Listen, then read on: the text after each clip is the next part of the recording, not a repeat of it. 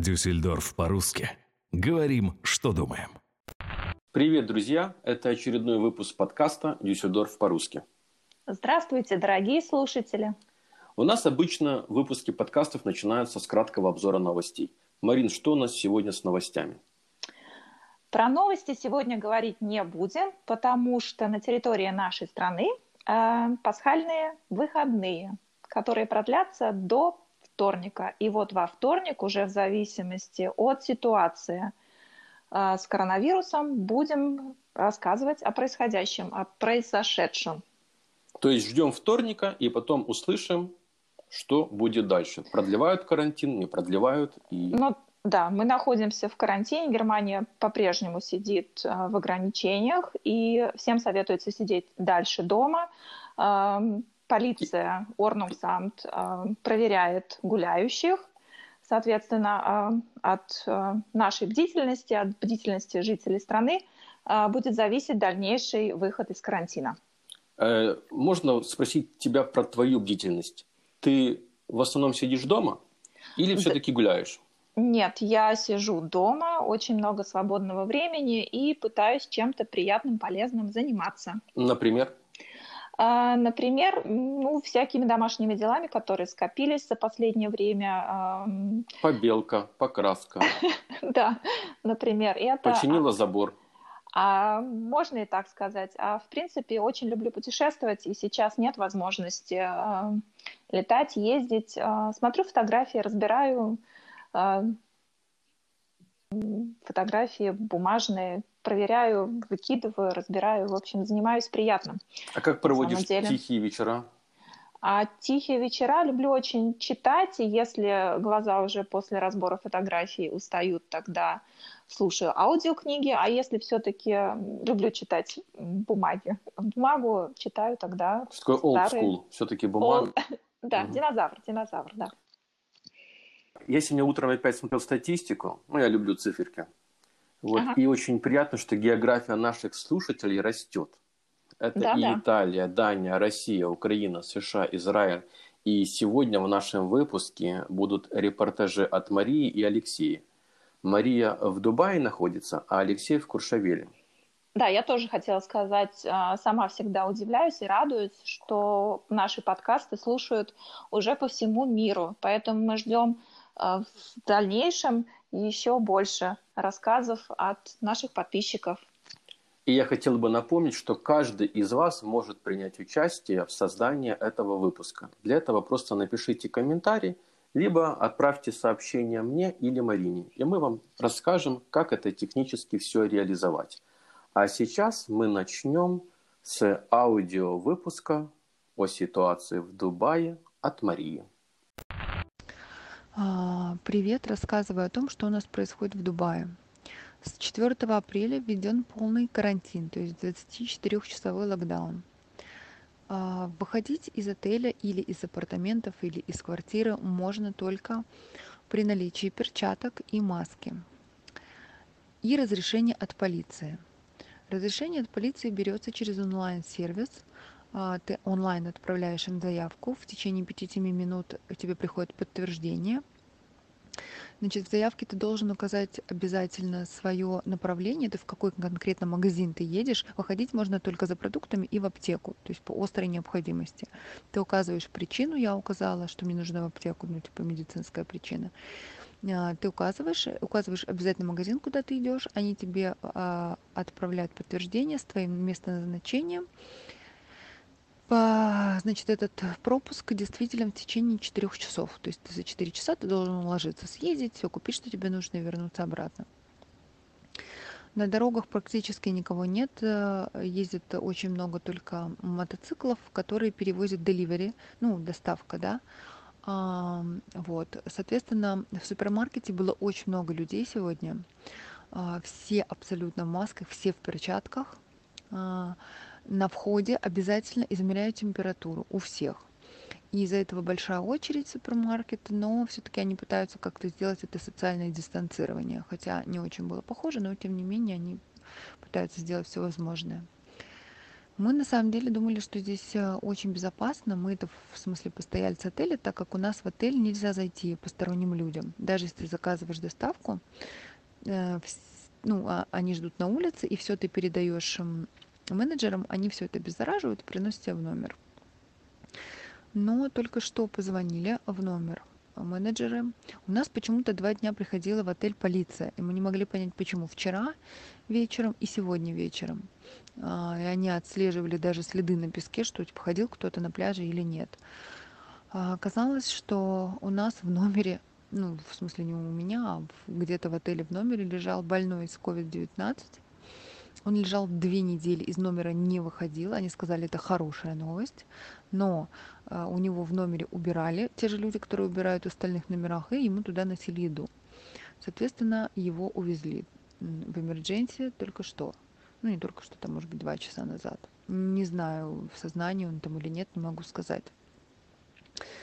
Соответственно, из номера выходить запрещено с завтрашнего утра, ну, там, сегодняшнего вечера, в принципе. И все объявят завтра, всем обзвонят по телефону и скажут, что делать дальше. Нас в, ну, в гостинице около 40 человек. Соответственно, есть вероятность того, что, скорее всего, всех будут проверять на ковид. В общем, безопасность э, тает на глазах.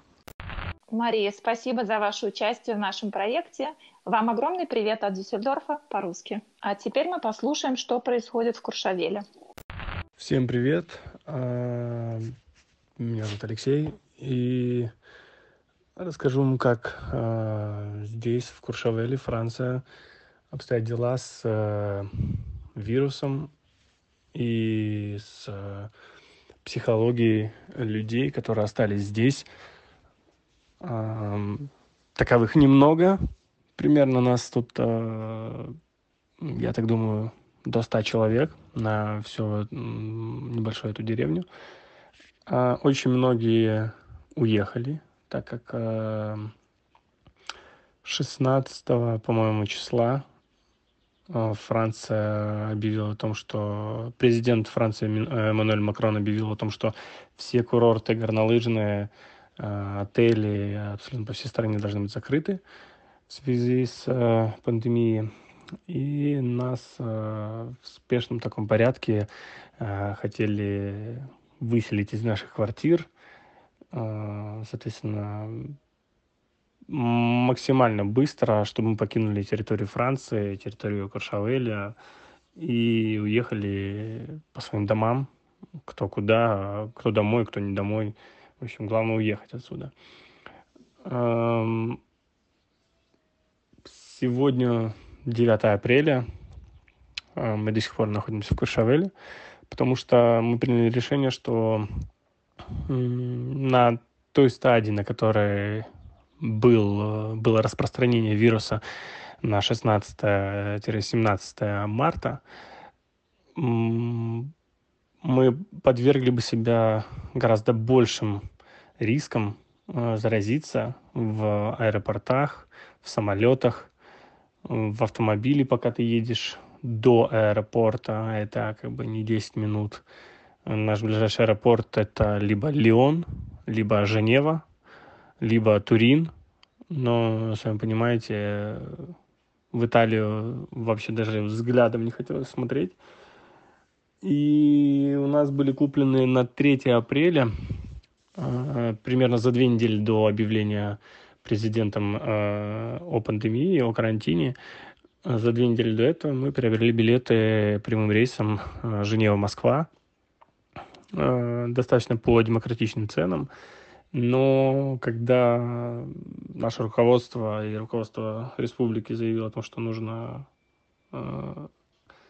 изолировать себя, у вас есть на это, там, грубо говоря, два дня, один день, Э, мы в спешке начали смотреть э, билеты, которые предлагал только уже Аэрофлот.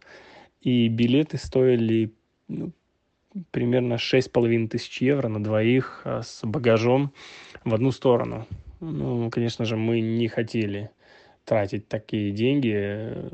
Это нечеловечно, бесчеловечно. Это это ужасное было отношение со стороны Аэрофлота, которое продолжается по всему миру и по сей день, потому что они ну, ведут нечестную игру э, в данной ситуации. И мы э, приняли решение, что мы остаемся здесь.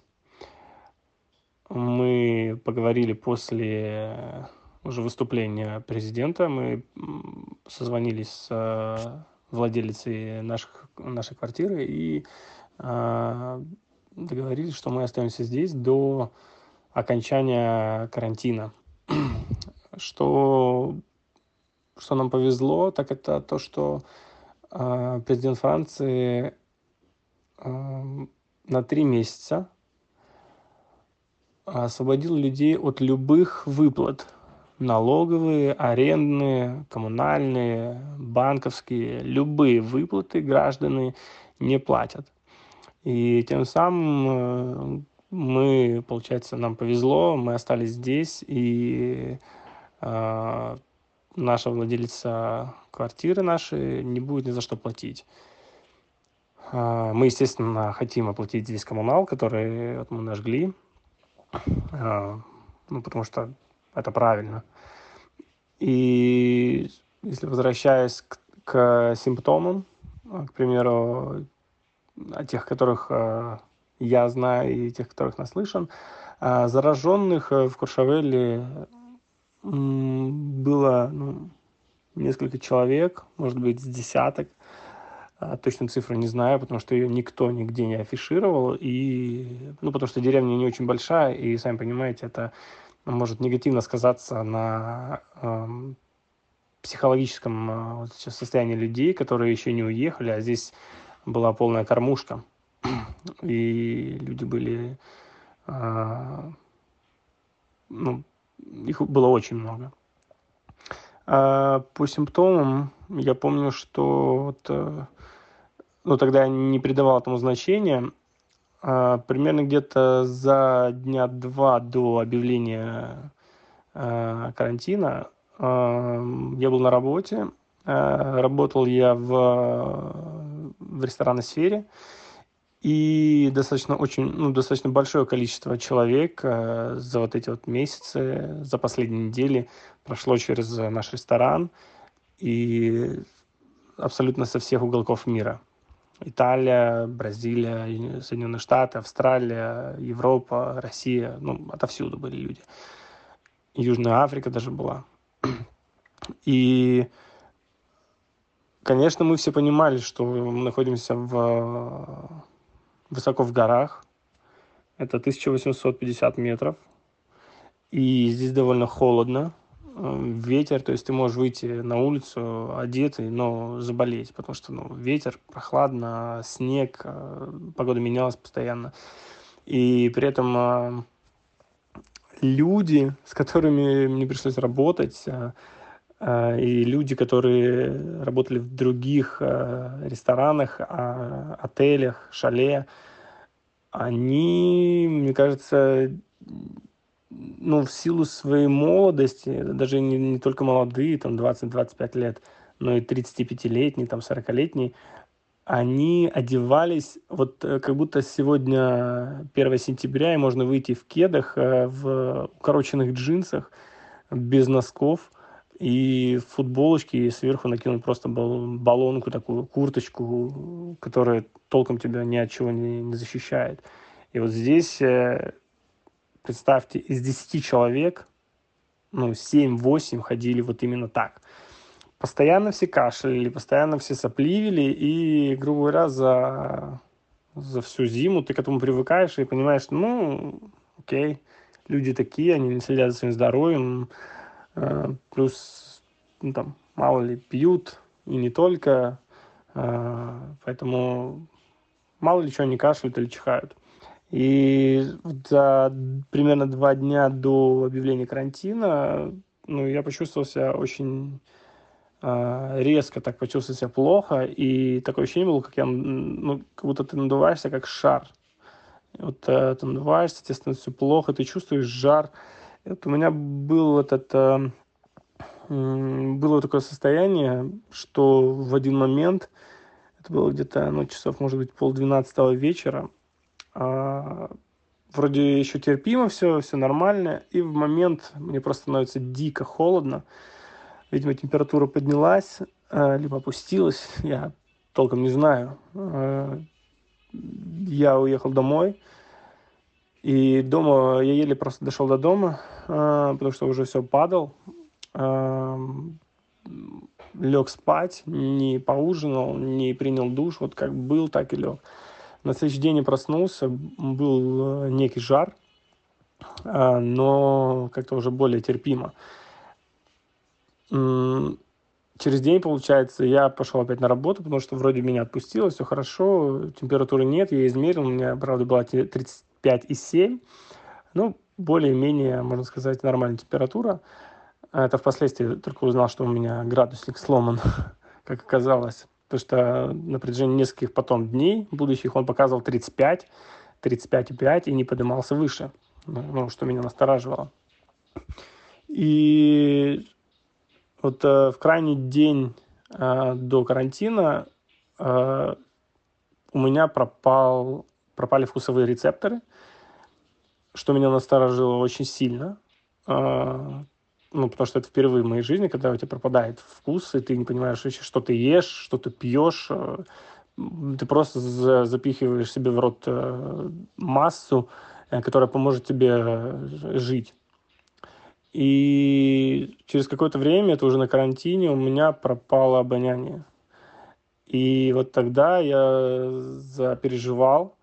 Да, иногда был кашель, но температуры не было как таковой. То есть градусника нет, вокруг ничего уже не работает, потому что все закрыли. Градусников нет ни в одной аптеке, а здесь их всего две.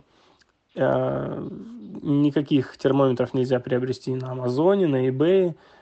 И, в общем, старым дедовским способом просто прикладываешь руку к колбу, если чувствуешь жар, ну тогда у тебя есть температура, если нет, то значит все нормально. А, мы кашляли вдвоем, а, вот я не чувствовал вкуса, не чувствовал запахов. А чтобы вы понимали, насколько, я просто открывал э, э, туалетную воду, пшикал в тюбик, в крышечку, и вот просто в ноздрю, грубо засовывал, я не чувствовал ничего ни, вот ни граммулечки, ни, ни, ни на секундочку я ничего не чувствовал. То же самое было с едой. Я ел много чеснока, я ел горчицу, я ел разного а, рода пищу. Никаких вкусовых рецепторов вообще не отзывались ни на что. И но обратиться некому. А, через какое-то время, наверное, где-то через неделю, мы все же пошли здесь в местный медпункт, потому что до ближайшей больницы ехать минут 40, что уже запрещено. И мы пошли в медпункт. А, в медпункте тестов на вирус не оказалось. И он мне сказал, как вы себя чувствуете? Ну, мы чувствуем себя более-менее. А, единственное, в тот момент, из-за того, что мы находились а, в медпункте, как-то мне такое ощущение, как будто отшибла и память, потому что я забыл сказать о том, что я не чувствую ни вкус, ни запах. Вот мы разговаривали, разговаривали, он нам рассказывал все, вот э, сказали, что температуры нет, он измерил, э, сказал там вот э, попейте вот эти таблеточки, я уже не помню какие, и типа все нормально, главное сидите дома, никуда не выходите. Если станет плохо, звоните э, вот э, 112 и к вам приедут, э, сразу вас заберут. Мы уже на протяжении трех недель, с 16 числа, сидим дома, э, раз в неделю выходим за продуктами, э, по бумажке, естественно. Эм, чувствую себя замечательно. Э, ежедневно, конечно же, соблюдаем все нормы, все предостережения государства, моем руки, два раза в неделю делаем генеральную уборку дома – занимаемся спортом и не общаемся, грубо говоря, так с людьми, чтобы пойти и вот э, с кем-то пообщаться там даже пару минут. Нет, мы стараемся все это вот соблюдать и как-то проходит, э, слава богу, все проходит э, нас не так сильно задев.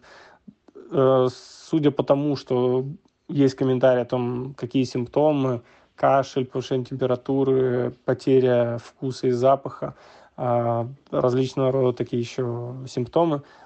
Я понимаю, что в легкой форме мы уже переболели вирусом, и не хочется опять болеть. А, поэтому, как есть, сидим вот э, в квартире. А, при этом есть время на те дела, которые ты всегда откладывал, и там, чтение книг, изучение каких-то новых, э, получение нового опыта какого-то, э, занятий спортом. Вот, э, сейчас это на первом плане. Что будет дальше? По слухам, э, Франция продлит карантин до конца апреля. Пока никто этого не знает. На следующей неделе президент оповестит всех жителей Франции о том, что будет происходить дальше. Куда ехать потом? Это прям загадка с э, непонятным ответом, потому что неизвестно. Лететь в Россию, там ситуация не из лучших. Оставаться в Европе, но куда ехать? Когда будут открываться границы, непонятно. Поэтому я всем э, рекомендую соблюдать все-таки э, меры предосторожности, не паниковать, это самое главное, потому что паника убьет вас быстрее, чем этот вирус, запомните.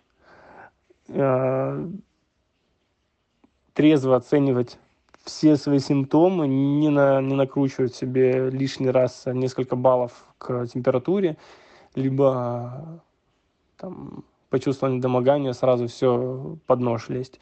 Нет, если на протяжении нескольких дней а, чувствуете себя плохо, тогда уже нужно обращаться к местным а, медработникам и уже уточнять у них, что и как.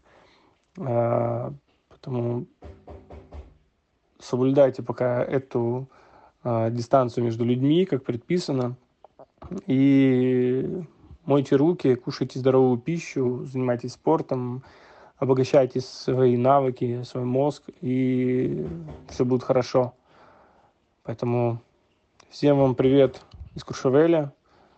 У нас прекрасная погода, надеюсь, у вас тоже. И здоровья вам и вашим близким. Алексей, большое спасибо за репортаж из Франции. А всем нашим слушателям я хочу пожелать крепкого здоровья, удачи и до новых встреч в нашем радиоэфире. До свидания.